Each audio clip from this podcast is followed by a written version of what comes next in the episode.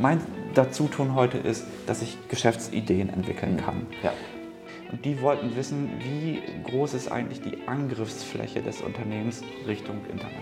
Heute Markus Henschel, Gründer und Geschäftsführer von Sekion bei uns im Berliner Comics Office.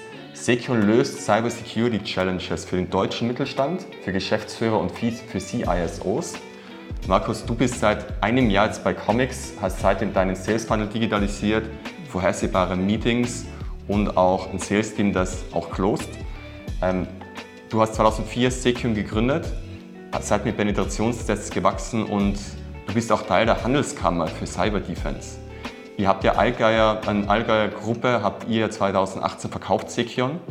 Genau, wir werden heute von Sekion mehr hören über wie können Angriffe, Cybersecurity-Angriffe vermieden werden?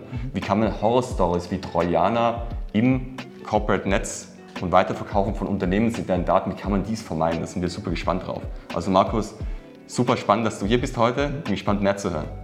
Markus, du bist heute im Cybersecurity Space. Erzähl uns, wie bist du dazu gekommen überhaupt? Was ist deine Geschichte? Ja, also um so ein bisschen auszuholen, ich habe meine Ausbildung in Hamburg gestartet, ich glaube im Jahr 2000 oder so. Ähm, und habe da recht früh äh, Kontakt gekriegt zu Open Source Betriebssystemen. Und äh, ich hatte Kollegen bei mir im Team, die, die sich ähm, da auch schon mit Cybersecurity und mit Firewalls beschäftigt haben. Und habe eigentlich immer ähm, so gehofft, dass dieser Azubi-Tag rumgeht und ich zu Hause irgendwie äh, rumhacken kann und gucken kann, wie kann ich vielleicht so ein Firewall-System selber bauen. Und hatte das dann irgendwie so nach anderthalb Jahren drauf und bin dann damals zu meinem Chef gegangen und habe dem gesagt, ähm, ich habe hier was, ich glaube, das kann man verkaufen. Und dann hat er gesagt, okay, was ist das? Ja, hier so ein kleines Firewall-System, ich habe ein paar Kunden, da könnte man das bestimmt dranbringen. Da hat er gesagt, okay, Markus, mach, ähm, kriegst auch ein bisschen Provision für. Ich war Azubi für Kommunikationselektronik, muss man dazu sagen. Welches Jahr war das? Ja, das war in meinem anderthalben Ausbildungsjahr. Das war dann 2001, so mhm. roundabout. Und dann habe ich ähm, diese kleine Firewall-Lösung schon an, an vier, fünf Kunden verkauft gehabt. Dann kam aber äh, das, äh, zu dieser Dotcom-Krise. Ähm, dem Unternehmen ging es dann potenziell auch nicht mehr ganz so gut. Äh, und ich habe dann halt gesagt, okay Klaus, wie machen wir weiter? Ähm, kann ich irgendwie diesen Cyber-Security-Bereich weiter betreuen, weil da habe ich echt Lust drauf. Und dann kam also die entscheidende Antwort von ihm, die mich dann quasi dazu geführt hat, mich selbstständig zu machen. Er hat gesagt, nein, das machen wir nicht. Ich so, okay, das machen wir nicht. Gut, dann muss ich das halt alleine machen.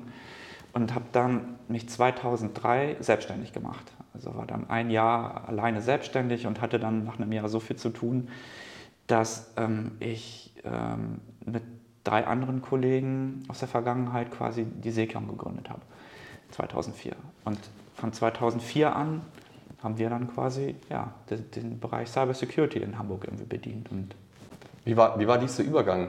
Ich bin ja auch Gründer, das war ja für mich damals ein, richtiger Sprung und auch war ist definitiv auch mit eigenen Ängsten involviert, äh, jetzt von der Fixstelle oder von der Position halt als Gründer zu werden. Wie war das für dich? Kannst du dich da erinnern? Ja, also wenn du als Azubi äh, dich selbstständig machst, ist das, glaube ich, das Ding mit dem geringsten Widerstand. Ne? Du hast natürlich, das Azubi-Gehalt ist jetzt nicht das üppigste. Äh, in Hamburg zu leben ist eh nicht groß, äh, das ist nicht günstig, das kriegst du nicht hinterhergeworfen. Von daher war das für mich, okay, ich probiere es aus. Wenn es klappt, dann klappt es, aber wenn nicht, dann kann ich halt immer noch sag mal, in eine Anstellung gehen. Ähm, und ähm, ich weiß noch, meinen ersten Tag Selbstständigkeit, das war quasi auf der CeBIT. Da habe ich mit einem befreundeten Unternehmen hin.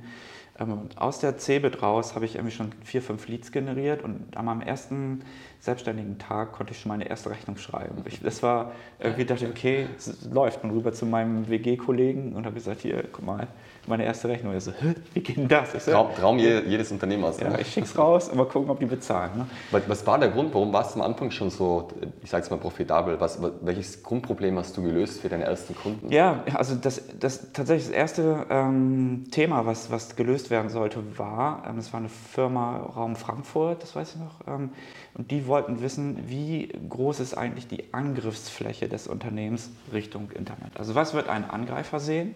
Äh, wenn er es auf dieses Unternehmen äh, absieht. Das war ähm, noch, also wenn ich das mit heute vergleiche, natürlich noch kein Pentest, so wie wir ihn heute durchführen. Das war so zu der Zeit so die ersten Versuche, das rauszufinden. Mhm. Aber trotzdem konnten, konnte ich dem schon aufzeigen, ähm, wo seine Lücken sind und was er eigentlich besser machen könnte. Ja, also es war mhm. eigentlich genau der Use Case für das, wo Seekon dann über die ja, knapp 20 Jahre daraus gewachsen ist. Mhm. Markus, ihr seid ja mit Pentests ja dann gestartet. Was für ein genaues Problem löst ihr für eure Kunden und für den CISO mit diesen Pentests? Ja, also die Pentests ähm, lösen eigentlich das Problem beim Kunden oder die Fragestellung, wie hoch ist eigentlich die Wahrscheinlichkeit, dass ich Opfer eines Cyberangriffs werde. Also über welche Wege kommt der Angreifer in mein Netzwerk. Und das wird durch einen äh, Pentest simuliert. Da gibt es verschiedenste Varianten. Also wir, die klassischen Pentests, das ist dann, nennen sich dann Greybox, Blackbox, Whitebox Audits. Ähm, aber was wir unter anderem auch machen, und das ist ultra spannend, sind die Social Engineering Angriffe. Da, da gehen wir wirklich hin, schicken Phishing-E-Mails, telefonieren in das Unternehmen rein, versuchen Geheimnisse auszuspionieren, ähm, bis hin, dass wir auf das Gelände des Unternehmens gehen, ähm, am Anfang vorbei, in den Serverraum rein und die Daten abziehen und dann als ähm, Dienstleister für Klimaanlagenwartung wieder verschwinden. Alles, alles schon gemacht, auch hier in Berlin äh, bei einem Unternehmen. Was sind normalerweise die Alternativen, die, die ein CISO hat? Machen die was alternativ? zu jetzt solchen Penetrationstests oder machen die nichts? Was sind so normalerweise die ja, also Aktivitäten? Die, die IT-Leiter CISOs haben natürlich die Möglichkeit, sich selber ein Team aufzubauen, ähm, was Pentests durchführt. Ähm, das ist aber, da der Markt ähm, erfahrungsgemäß äh, diese Pentester jetzt nicht äh, einfach so ausspuckt, ähm, relativ schwierig, Leute zu finden. Ähm, und Pentester selber äh, lieben es halt, ultra viele verschiedene Projekte zu haben. Ne? Also das, aus den Jahren Erfahrung kann ich nur sagen, dass, dass ich immer wieder neue Anreize schaffen muss, immer wieder neue Produkte auch liefern muss, damit ja, die Pentester auch bei uns bleiben im, im Unternehmen. Aber ansonsten hat er nur die Möglichkeit, das selber aufzubauen. Und das ist natürlich relativ kostenintensiv. Also wie viel Pentests pro Jahr will ich eigentlich machen, äh, bis sich das amortisiert. Ja. Mhm. ja, das macht Sinn. Wie, wie bist du dann gewachsen danach? Also 2004 hast du gegründet. Wie, was, war, was waren dann die, die Milestones, äh, wie ihr heute? Ja, also wir haben, also 2004 sind wir gestartet eigentlich als klassisches IT-Systemhaus mit Fokus auf Cybersecurity. Ähm, waren da eigentlich eher in dem Bereich unterwegs, dass wir Produktpartnerschaften eingegangen sind mit, mit Herstellern, von denen wir überzeugt waren, dass die die Lösungen bringen für unsere Kunden ähm, haben super viel evaluiert, auch in, auf US-Messen ähm, in UK, da gibt es große Cybersecurity-Messen, die Infosec, äh, und sind eigentlich immer wieder mit neuen Produkten und neuen Lösungsansätzen zurückgekommen. Haben dann meistens für diese Hersteller den Markt aufgebaut, ja, ähm, bis dann die Großen das auch gemerkt haben, dass das eine tolle Lösung ist und ja, dann geht zum Produkt einfach in die, in die Breite und das führt dazu, dass die Margen im Vertrieb einfach dann wieder nach unten gehen. Ne? Und da haben wir gemerkt, dass wir mit der steigenden Anzahl von ähm, Anfragen, die wir gekriegt haben für die Pentests oder für Security-Beratung, also wo Unternehmen wirklich wissen wollten, wie gehe ich jetzt mit dieser Challenge um, dass das eigentlich ein guter Markt für uns werden kann, weil da sind wir nicht so stark vergleichbar. Ne? Wann war das ungefähr, Jahreszahl? Ah, das war 2011, 2012, da haben wir schon ein paar Jahre auf dem Puckel gehabt. Ähm, aber das war so wirklich so ein, so ein, so ein Sprung in, in, eine andere Welt auch für uns. Und dann stieg das auch stark an mit den, mit den Pentests. Also heute machen wir zwischen 130 und 150 mhm. Stück pro Jahr. Das ist so ja, unser, unser Daily Business, würde ich sagen. Ähm, und die, die ähm, Anfragen in Bezug auf Beratung, die stiegen dann auch. Ja? Also das waren so die, die Schlüsselmomente für die Sekion, wo wir uns auch komplett neu positioniert haben. Wir haben gesagt, mhm. wir nehmen die, ähm, die Produktpartnerschaften nehmen wir runter, die fahren wir auf ein Minimum runter, da wo wir, klar haben wir Kunden, die das Produkt natürlich verlängern müssen, aber unser Fokus ist es nicht mehr, Produkte zu verkaufen, die wir, die wir von irgendeinem Hersteller einkaufen. Was hat sich am Markt geändert? Anzahl steigender Penetrationstests heißt ja, da ist irgendwas am Markt passiert. Unternehmen haben Angst vor Angriffen. Was, ja. ist, was ist deine Meinung, deine Sichtweise nach passiert auch seit 2012 oder früher? Genau, also was wir vermehrt festgestellt haben, haben ist, dass die ähm, Anzahl der Cyberangriffe, die erfolgreich wurden, äh, von Jahr zu Jahr gestiegen ist. Man sieht das auch, ähm, und das ist auch so ein bisschen die Arbeit in der Handelskammer, die ich mache, ähm, dass die Bundesregierung halt versucht, auch für bestimmte ähm, Zweige in der deutschen Wirtschaft, Kritis, kritische Infrastruktur, auch eine eigene Gesetzgebung zu erlassen. Und das fing dann damals an mit dem IT-Sicherheitsgesetz 1, ähm, wo die Unternehmen im Kritis dazu verdonnert worden sind, ähm, auch Pentests regelmäßig durchzuführen, Sicherheitsaudits richtig ähm, permanent durchzuführen. Und wir haben gesehen, dass diese Cyberangriffe stattfinden, aber nicht erkannt werden oder viel zu spät erkannt werden.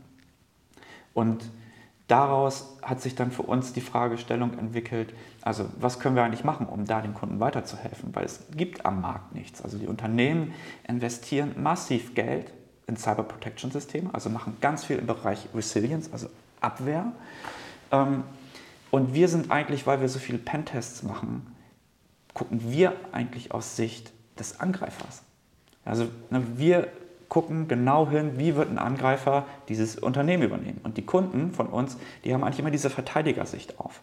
Und deshalb matcht das häufig mit uns und unseren Kunden, weil sie genau den Input von uns bekommen, wie man sich eigentlich vor so einem Cyberangriff schützen kann. Albtraum jeder Geschäftsführer, du hast einen Trojaner im Business jahrelang unerkannt.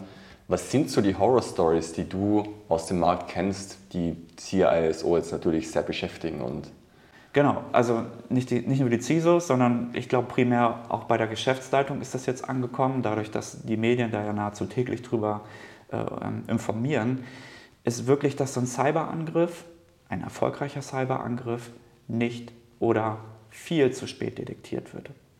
Also wir werden auch gerufen, wenn es darum geht, so einen Cyberangriff ähm, ja, aus dem Netz zu jagen.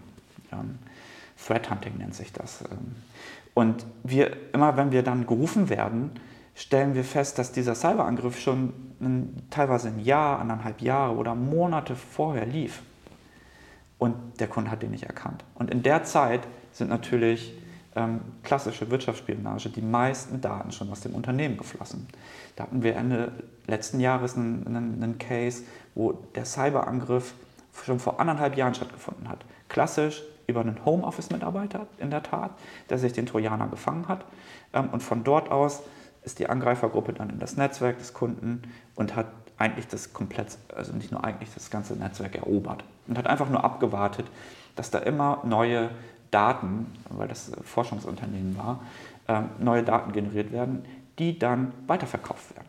Also hier wurde gar nicht verschlüsselt, weil hätte, hätte man das Unternehmen verschlüsselt, wäre man gar nicht mehr an die Daten gekommen. Also man bleibt unerkannt im Netzwerk und verkauft diese Daten an Geheimdienste zum Beispiel. Und das war in dem Case tatsächlich der Fall. Mhm.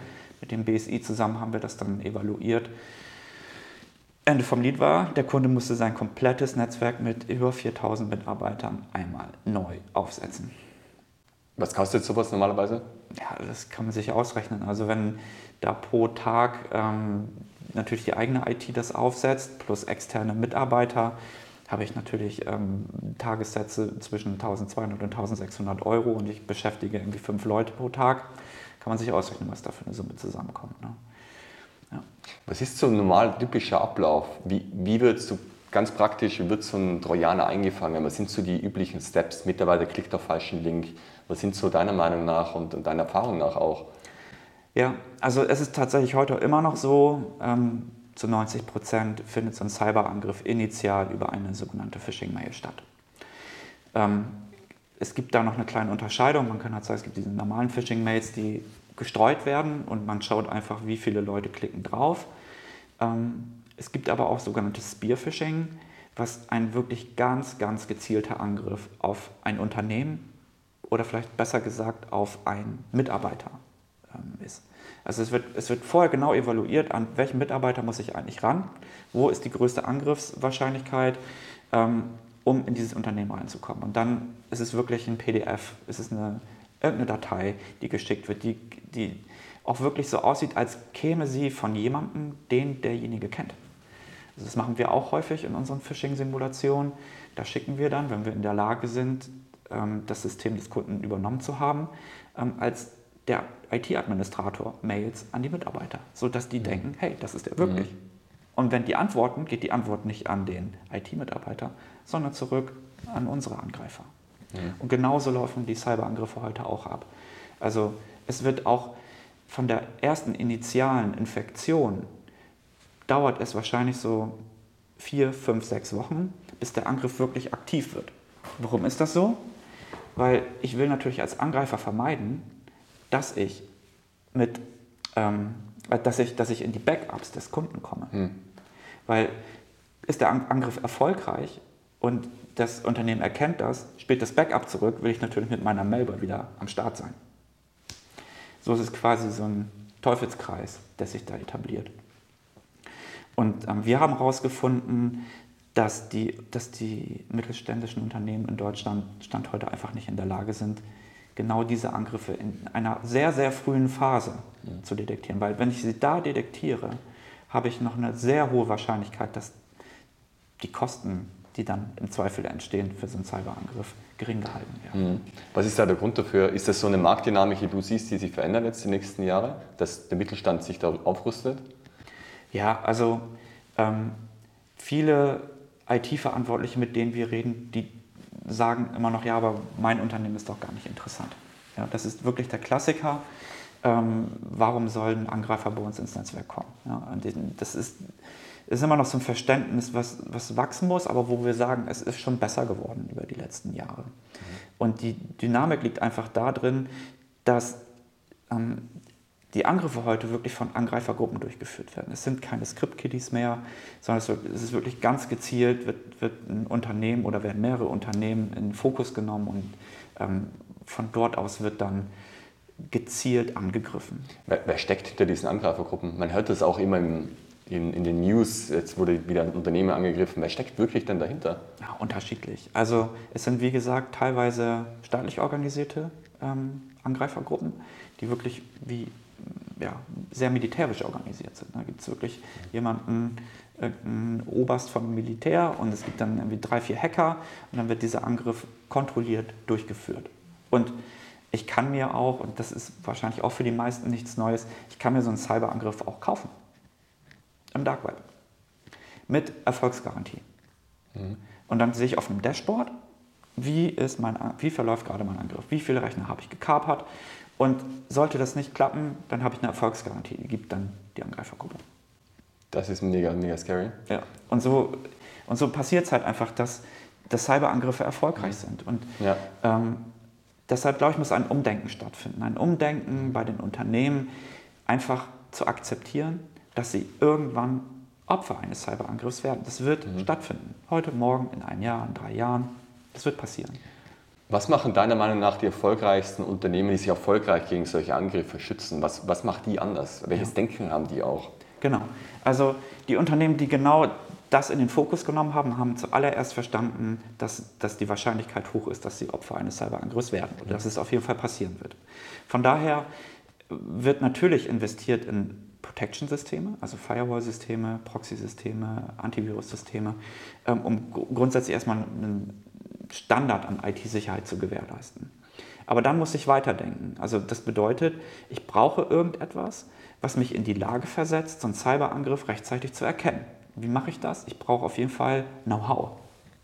Und das Know-how habe ich maximal über Mitarbeiter, die in der Lage sind, ähm, Logdaten der Protection-Systeme zu analysieren, um herauszufinden, okay, ist hier in meinem Netzwerk ein Cyberangriff?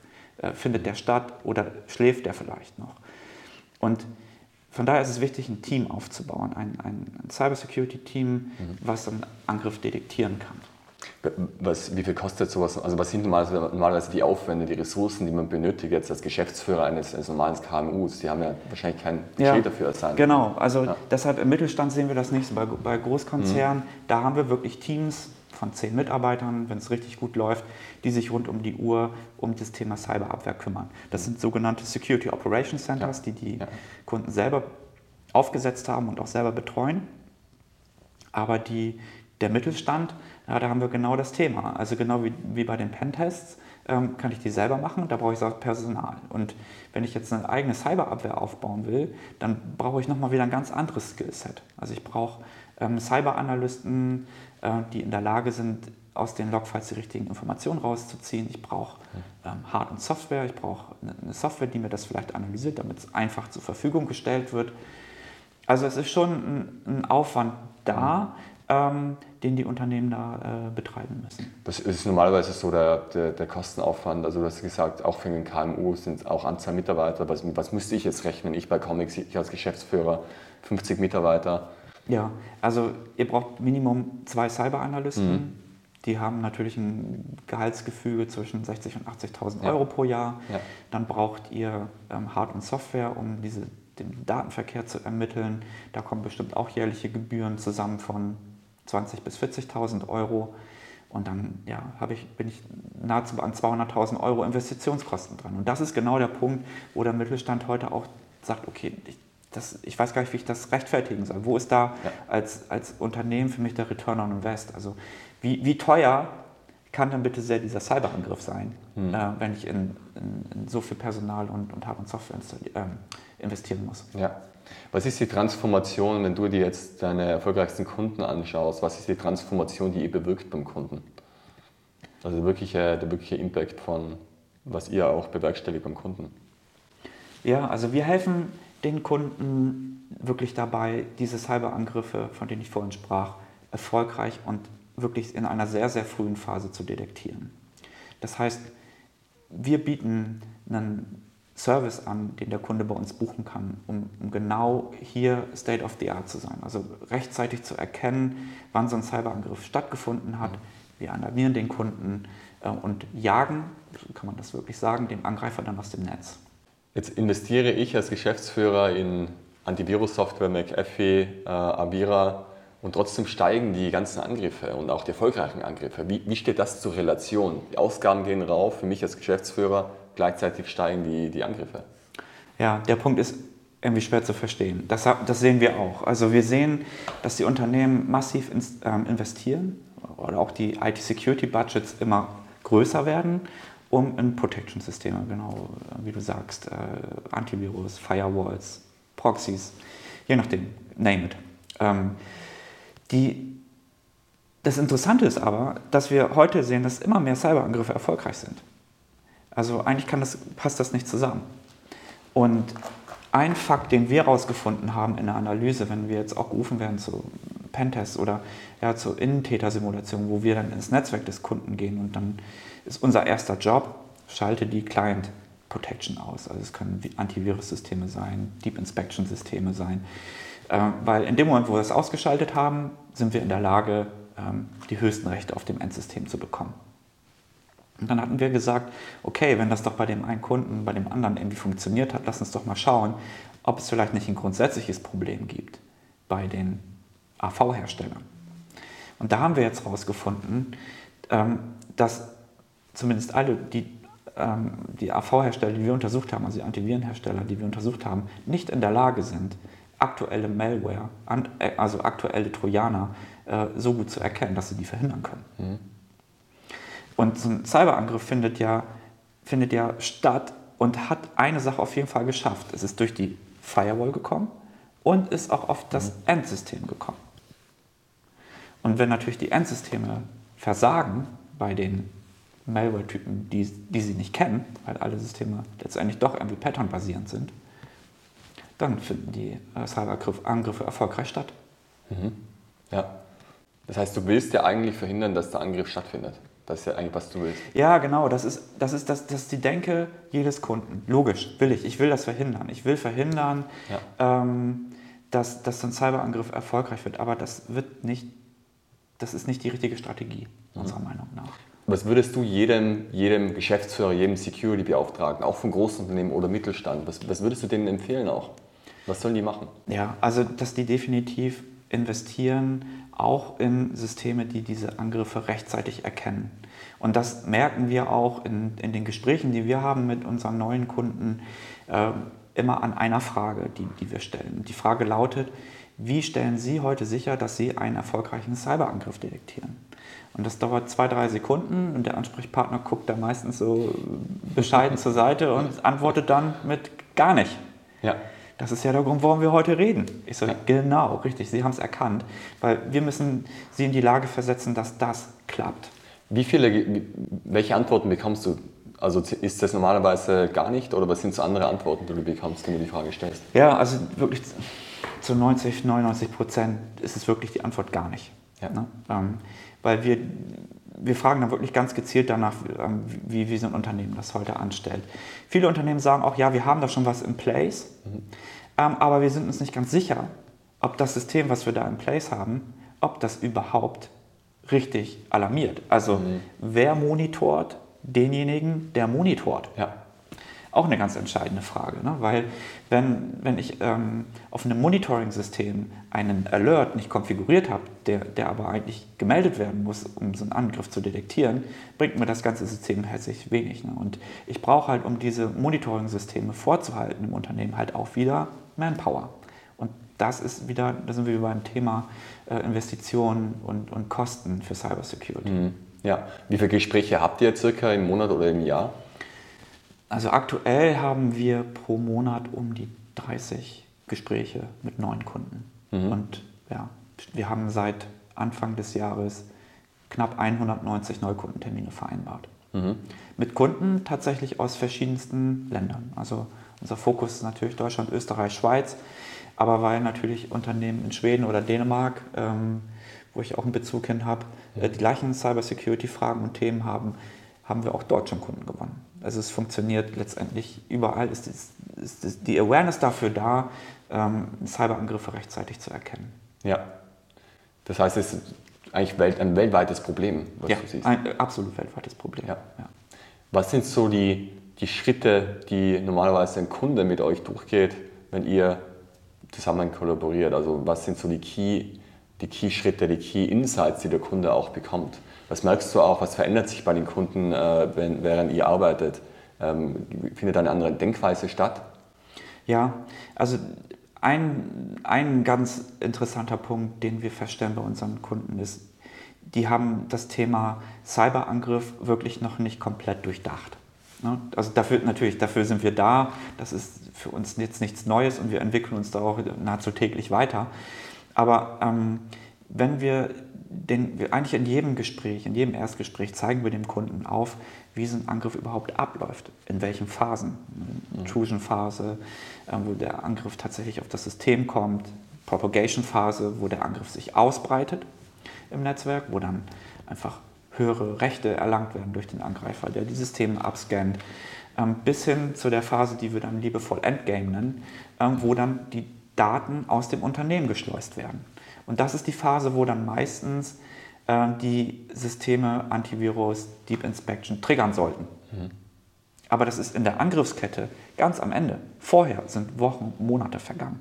Aber der Angriff lief schon erfolgreich im Netz.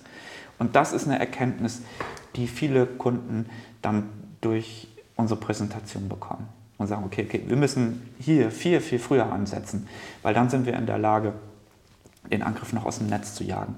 Bevor wir in die Phase kommen, das passiert halt auch häufig, dass wir dann mit den Erpressern verhandeln über die Lösegeldsumme. Sind es jetzt 12 Millionen Euro oder vielleicht doch lieber drei? Aber der Kunde hat nur zwei Millionen Euro. Wer verhandelt dann mit dem Erpresser? Ähm, einer unserer Analysten. Also ihr macht die Verhandlungen auch mit den Erpressern? Ja. Wow. Ja, ja. genau. Das geht dann über ähm, Chats und ja dann wird auch so ein bisschen Beweislast gemacht. Ne? Also häufig ist es so, dass also Erpresser ähm, natürlich Kundendaten abziehen oder Datenbanken abziehen, ähm, wo die Kundendaten des Kunden drin stecken. Und laut DSGVO habe ich natürlich hier einen super Hebel, um einen Kunden damit zu erpressen. Und mhm. dann kommen wir häufig, ja, wenn es zu spät ist, dann manchmal in die Phase bei Kunden, die noch nicht mit uns zusammenarbeiten, wo wir dann erstmal einen Proof machen müssen. Also hat der die Daten wirklich? Und dann fragen wir halt so fünf, sechs Datensätze ab äh, und dann gibt der Angreifer uns diese fünf, sechs Datensätze. Das sind die, die sind das dann. Das sind dann die Kunden, die wir abgefragt haben mit allen Daten. Firmenanschrift, Mobilnummer, äh, E-Mail-Adresse, alles dabei. Und dann müssen wir halt gucken, ähm, schaffen wir es, die Erpressersumme auf ein vertretbares Niveau zu verhandeln.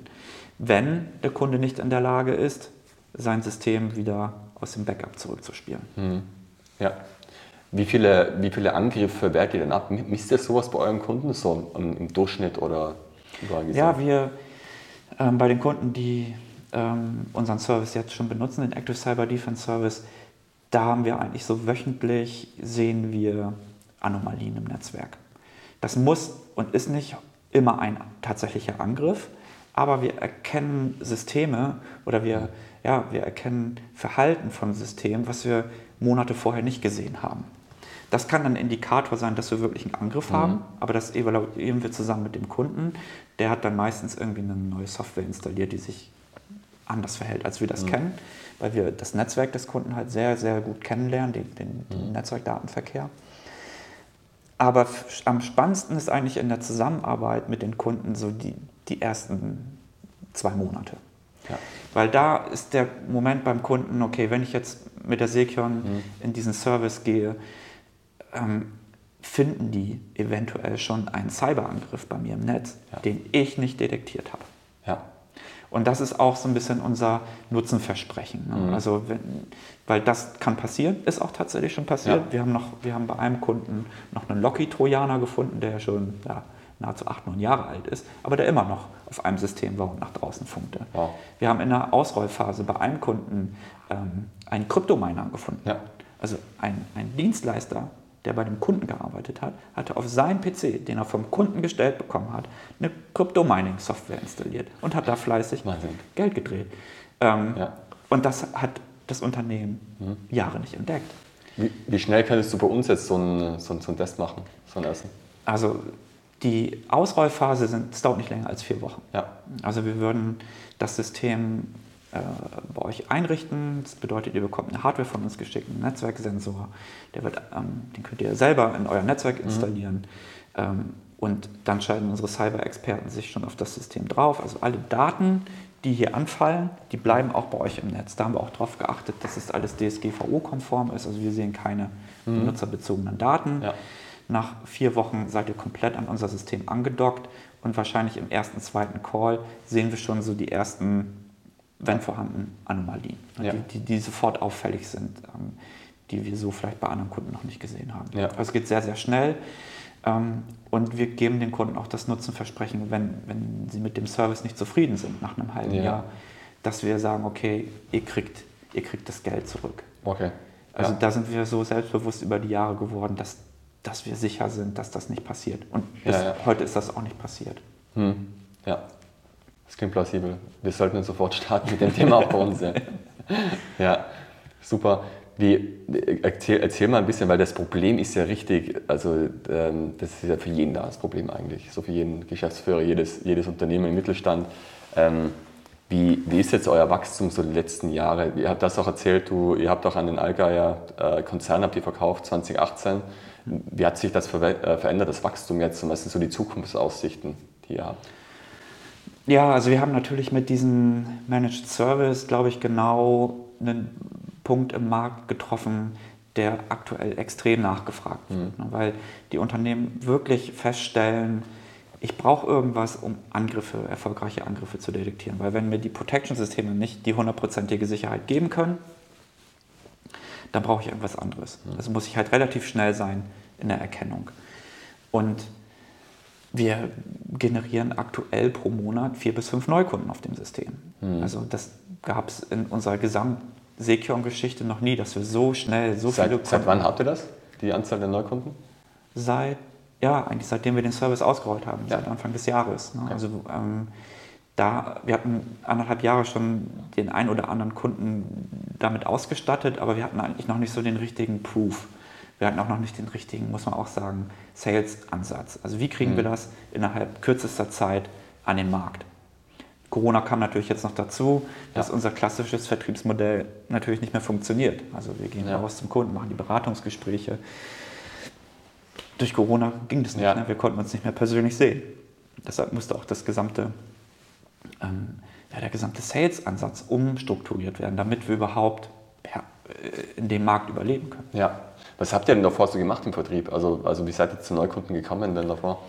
Ja, wir haben viel über ja, die klassischen Themen wie Google AdWords gearbeitet, ja. ähm, haben Telesales-Kampagnen gemacht, mhm. die mal mehr, mal weniger erfolgreich waren. Ähm, aber es war, es war immer so ein bisschen so Lucky Shot-mäßig. Ja. Also klar gab es Anfragen über das Web. Ähm, gerade im Bereich Pentester, da sind wir ganz gut positioniert, aber so ein Thema wie Angriffsfrüherkennung mhm. mit AdWords zu belegen, ist relativ schwierig, weil die meisten Leute noch gar nicht wissen, nach was sie suchen sollen, ähm, um ihr Problem zu lösen. Genau, ja. ja. Was hat sich dann geändert im Vertrieb für euch? Also du hast gesagt, äh, ihr, habt das, ihr habt dann einen, einen, anderen Ansatz gefunden während Corona. Was sind so die Dinge, die sich geändert haben? Ihr habt ja das neue Produkt Managed Service ja. Das genau. ist ja eine riesengroße Änderung. Kann ich genau, wir haben, genau, wir haben zum ersten Mal eigentlich in unserer Geschichte einen Service entwickelt, mhm. der Pay per Monat ist. Ja. Und sonst war es immer, der Kunde kauft auf drei Jahre und bezahlt und äh, dann ist der Case erstmal weg. Und wir haben jetzt eigentlich ein Geschäftsmodell entwickelt, wo wir Recurring Revenue generieren, ja. was auch vorhersehbar ist, also predictive ist. Ähm, weil wir eine Sales Pipeline aufbauen konnten, die ja, jeden, jeden Monat so zwischen 20, 30 Neukundenkontakte generiert. Ja.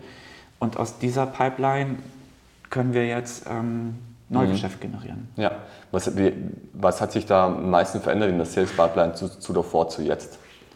Also die Sales Pipeline, die wir vorher hatten, hatte immer eine, eine, eine, eine Abschlussquote, ja, die war nicht wirklich gut, sagen wir es mal so. Und es hat auch mindestens sechs bis acht Monate gedauert, bis wir überhaupt in der Lage waren, mhm. den Deal zu closen. Ne, weil wir einfach ja, durch das Vertriebsmodell, was wir zuvor hatten, halt immer mit dem Kunden vor Ort und man besucht ja, genau. sich nochmal und das zögert sich einfach raus. Und diese, diese Zeit, die acht bis zehn Stunden, die man eigentlich mit dem Kunden verbringen muss, haben wir eigentlich ähm, ja, primär on-site verbracht ja, und nicht am Telefon oder in, in Videocalls, wie wir das heute machen. Mhm. Und jetzt ist es so, dass der Sales Cycle sich extrem nach unten ähm, äh, entwickelt hat. Also wir, im Schnitt closen wir nach zwei Monaten. Wie, wie, wie geht das von 10 auf 2 Monate? Was sind denn so die, die Dinge, die ihr geändert habt? Wir haben primär unseren Vertriebsansatz geändert. Okay. Also wir haben viel mit Outbound-Marketing gearbeitet, mhm. ähm, haben darüber, darüber generieren wir halt unsere Neukundenleads und haben den Vertrieb versucht zu digitalisieren. Also mhm. auch das Mindset der Vertriebsmitarbeiter ja. äh, irgendwie in, einen neuen, ein neues Framework zu gießen. Mhm. Dass wir innerhalb weniger Calls nur noch mit qualifizierten Kunden reden. Also ja. es war sonst immer so, ähm, ich habe immer gesagt, am Bahnhof Hoffnung hält kein Zug. Ja? Das ist ganz häufig so gewesen, dass die Vertriebsmitarbeiter gesagt haben, ja, aber der ist doch noch in der Queue. Aber dann war immer meine Frage, wie wahrscheinlich ist denn der, dass der diesen Monat jetzt bestellt? Und wir haben einfach viel mehr äh, Verständnis dafür, ob es sich lohnt, mit diesem einen Kunden jetzt ja. noch mal mehr Zeit zu verbringen oder nicht. Also wir qualifizieren viel besser. Das haben wir ja. vorher definitiv nicht gemacht. Was sind, was sind so die, die Qualifizierungsfragen, die sich wirklich jetzt geändert haben, die wirklich die besten sind für euch? Ja, die, die Qualifizierungsfragen, die hangeln sich so ein bisschen an, an unserem ja, an unserem, an unserem Produkt entlang. Ja. Also das, die, die Lösung, die funktioniert mhm. auch wirklich nur für Kunden, die selber kein großes Cybersecurity-Team haben, die ein geringes Budget ja. haben für Cybersecurity, die wenig Mitarbeiter haben, ja. wenig Know-how haben und ja, ein, aber trotzdem irgendwie rund um die Uhr überprüft werden wollen. Ja. Und daran hangeln sich dann die, die Qualifizierungsfragen. Wie stark seid ihr denn im, im monatlichen Einkommen oder im, im, jährlichen Einkommen als Subscription-Business? Wie stark seid ihr denn gewachsen? Anfang des Jahres war ja der Shift. Genau, Anfang des Jahres war quasi null, ne? ja. weil wir haben die Lösung ähm, wie herkömmlich verkauft auf Jahres-, Zwei-, Jahres-, Drei-Jahres-Basis. gab es eine Rechnung für die, für die drei Jahre und dann haben wir das Modell umgestellt. Ähm, weil natürlich auch im, in der Allgeier-Gruppe extrem stark darauf geachtet wird, wie sind die Monatszahlen. Klar, als mhm. börsennotiertes ähm, Unternehmen ist das, ist das Standard, ne? aber wir als, als kleine GmbH, die damit in den Konzern gekommen sind, haben einfach ganz anders gearbeitet. Also war das Ziel natürlich auch monatlich gute Zahlen auszuweisen, was natürlich vorher auch immer der Fall war, aber hier jetzt noch viel extremer. Und wir haben am, im Januar, Februar, wie gesagt, eigentlich null Recurring Revenue gehabt, haben jetzt über die Stand heute 31 Kunden, die wir dazu gewonnen haben, ähm, ein Recurring Revenue von knapp 800.000 Euro pro mhm. Jahr aufgebaut. Also ja. um die 60.000 Euro pro Monat. Ja. Tendenz stark steigend. Ja, ja, genau. Was ist jetzt der nächste Auszeit? Also was ist der Trend, was ist der Plan jetzt für die nächsten, nächsten Monate, Jahre für euch? Ist das Deutschland nach wie vor KMU? Ist der, der Markt scheint der riesengroß? Was ist, so, was ist so dein Wachstumsplan jetzt auch? Genau, also wir sind natürlich in der glücklichen Lage, in Deutschland zu wohnen. Ja. Irgendwie größter Markt in Europa. Deutschland als, viertgrößtes Ex als viertgrößte Exportnation der Welt ist natürlich der deutsche Markt riesig groß und der wird natürlich getrieben durch den Mittelstand. Da haben wir bestimmt noch nicht mit jedem Unternehmen gesprochen. ähm, von daher ist der Fokus natürlich auf Deutschland ähm, ja. der, und grundsätzlich auch Dachregion. Also ich glaube, wir haben vier Kunden alleine schon in diesem Jahr in Österreich und zwei in der Schweiz gewonnen. Also es funktioniert auch. Ähm, und Dänemark und Schweden sind die nächsten Steps. Und hm. sicherlich funktioniert das auch in Frankreich, äh, in, in, in, den ähm, Belgien, hm. Niederlanden, Luxemburg, also in Belux. Also grundsätzlich ist Europa sicherlich der Markt, in den wir rein wollen. Ja, das macht Sinn, ja. ja. Was, also das klingt ja nach einem sehr starken Wachstums, Wachstumskurs, den du jetzt zurückgelegt hast. Und das ist ja die Journey machst du jetzt seit 2004. Und äh, Geschäftsführer ist ja nicht immer ein einfacher Job. Persönlich, was machst du, um einfach deine Energie zu balancen? Was machst du neben der Arbeit, neben, du, neben dass du den, den Cyber Security Space hier in Europa umstülpst? Was, ja. was sind so deine... Ja, also um, um klar, irgendwas neben dem Job zu haben, ist natürlich ja. Family Nummer eins äh, mit, mit den Kids. Ähm, das hält einen ganz gut auf Trab. Also da bin ich bin Fußballtrainer mittlerweile bei den, bei den Kleinen und helfe da aus. Ja. Also alles das, was das ich... in Hamburg oder was? was ja, in ist, Hamburg, ja. genau. Also alles das, was ich früher als selbstverständlich erachtet habe, weil es gab ja auch ja. immer Leute, die sich um uns gekümmert haben, als wir Fußball gespielt haben, dachte ich, das muss irgendwie zurückgezahlt werden. Ähm, da betreue ich die, die F-Jugend bei uns beim FC mhm. Teutonia seit oh, fünf Jahren schon. Ja. Wow. Wie alt sind die Kids? Die sind jetzt sieben. Sieben also Jahre. Es sind viele halt schon mit zweieinhalb, drei angefangen ja. und äh, die sind, ja, die ziehen wir einfach so mit über die ja, Jahre. Ja. Ähm, dann ist ein großes Hobby von mir, von mir Musik. Mhm. Ähm, ich spiele Schlagzeug seit ich 13 bin ähm, in einer Band und wir haben Auftritte und das ist halt ein super, eine super Ablenkung so vom, vom Job. Und, wow. eins der größten Hobbys.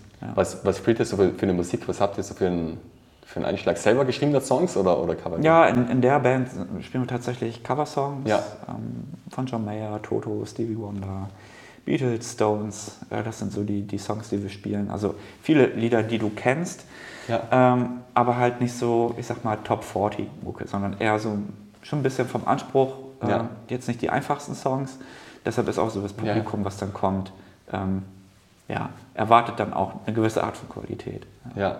Ja, super. Ja, ich als Musiker habe auch äh, äh, mit zehn Jahren Klavierspielen begonnen, habe dann in Jazzbands gespielt, auf Hochzeiten, dann auch in, teilweise auch, damals auch in Rockbands. Das war immer super, super coole Entspannung. Ich fühlte immer, so neben, neben dem ganzen Business-Stress hast du einfach so eine komplett andere Balance, weil du spielst halt, du spielst ja Musik, so ganz andere, andere Gehirnteile sind aktiviert, genau. so ganz energiedampfend. Kommunikation findet auch irgendwie anders statt. Ja, ja, voll. Total. Also ja. nicht nicht so, wie wir das kennen, jetzt face-to-face, -face, sondern man ja. muss gar nicht reden. Also so irgendwie wissen, alle kennen die Spielregeln. Ja? Ähm, genau. Einer gibt den Takt vor. Ja, ja genau. Und, und dann, dann steigen wir ein. Genau. Genau, ja. So ist es. Wie oft, wie, wie oft trainierst oder spielst du am Tag? Wie, wie, wie, viel übst du denn? Ja. Jetzt während Corona hattest du ja wahrscheinlich ein bisschen mehr Zeit, nämlich genau. an. Ne? Also Außer die Kids haben.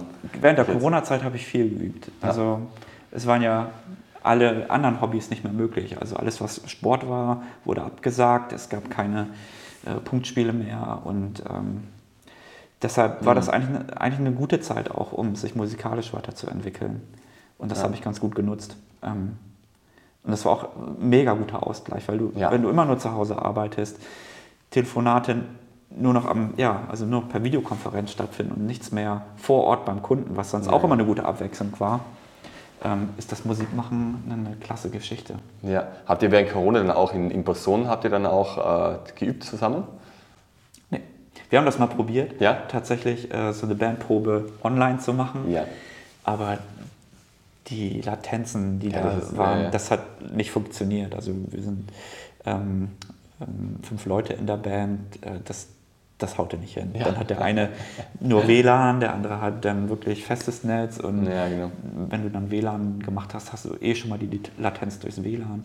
Das, das ja. funktionierte nicht gut. Und wir haben dann einfach gehofft, dass es dann irgendwann besser wurde. Ja, vielleicht nächste Business-Idee, das zu lösen, das genau. Problem. Genau. Lest, lest, du sonst, beschäftigst du dich privat auch mit Cyber, mit Cyber Security, mit dem Space oder? Ja, ich muss sagen, das war, ähm, das war schon mal das war schon mal mehr, mhm. ähm, weil heute habe ich einfach so ein gutes Team, was mich immer wieder auf den aktuellen Stand bringt, wo ich, wo eigentlich mein, mein Dazutun heute ist, dass ich Geschäftsideen entwickeln mhm. kann, ja. die natürlich vertriebslastig sind, mhm. aber trotzdem immer den, den Fokus nicht verlieren, dem Kunden zu helfen. Ja. Also ich versetze mich immer rein in die Lage des Kunden und sage, okay, mhm. was brauche ich eigentlich heute? Um Cyberangriffe abzuwehren, Cyberangriffe zu mhm. detektieren. Wohin geht der Markt? Und da habe ich ein gutes Team, was ich eigentlich rund um die Uhr fragen kann, ja. wie seht ihr das? Also wir, wir schätzen das auch immer über unsere ähm, Blogbeiträge, die wir veröffentlichen. Mhm. Das, das ist zum Beispiel auch ein Punkt, den wir, den wir extrem geändert haben. Wir schreiben pro Woche zwei Blogbeiträge. Wir haben dieses oh. Jahr schon 100 wirklich sehr ähm, gute tiefgehende Blogbeiträge oh. auf unserer Webpage veröffentlicht, ja. um da auch so das Thema Credibility für, für eine Sekion zu kriegen. Ne? Mhm. Ne? Also, ähm, dass, dass wir da einfach wirklich der Player am Markt werden, um, um zu transportieren, was so die wichtigen Themen sind. Immer wieder aus verschiedenen Blickwinkeln be be beleuchtet. Ja, das ist extrem viel Content, 100 Blogartikel. Wie, wie kommt ihr zu so viel Content? Durch das Team oder habt ihr da? Ja, genau, ja. durch das Team. Mhm.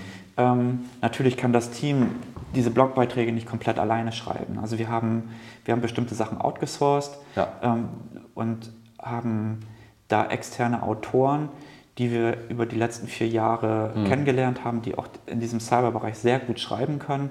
Und wir briefen die, und jetzt kommt wieder dieses Feedback aus dem Team, immer mit den aktuellen Themen. Also okay. zu aktuellen Cyberangriffen, zu aktuellen Trends am Markt, ähm, zu aktuellen Breaches, ähm, mhm. Alles das findet da drin wow. ähm, sich wieder. Ja. ja, super. Ja.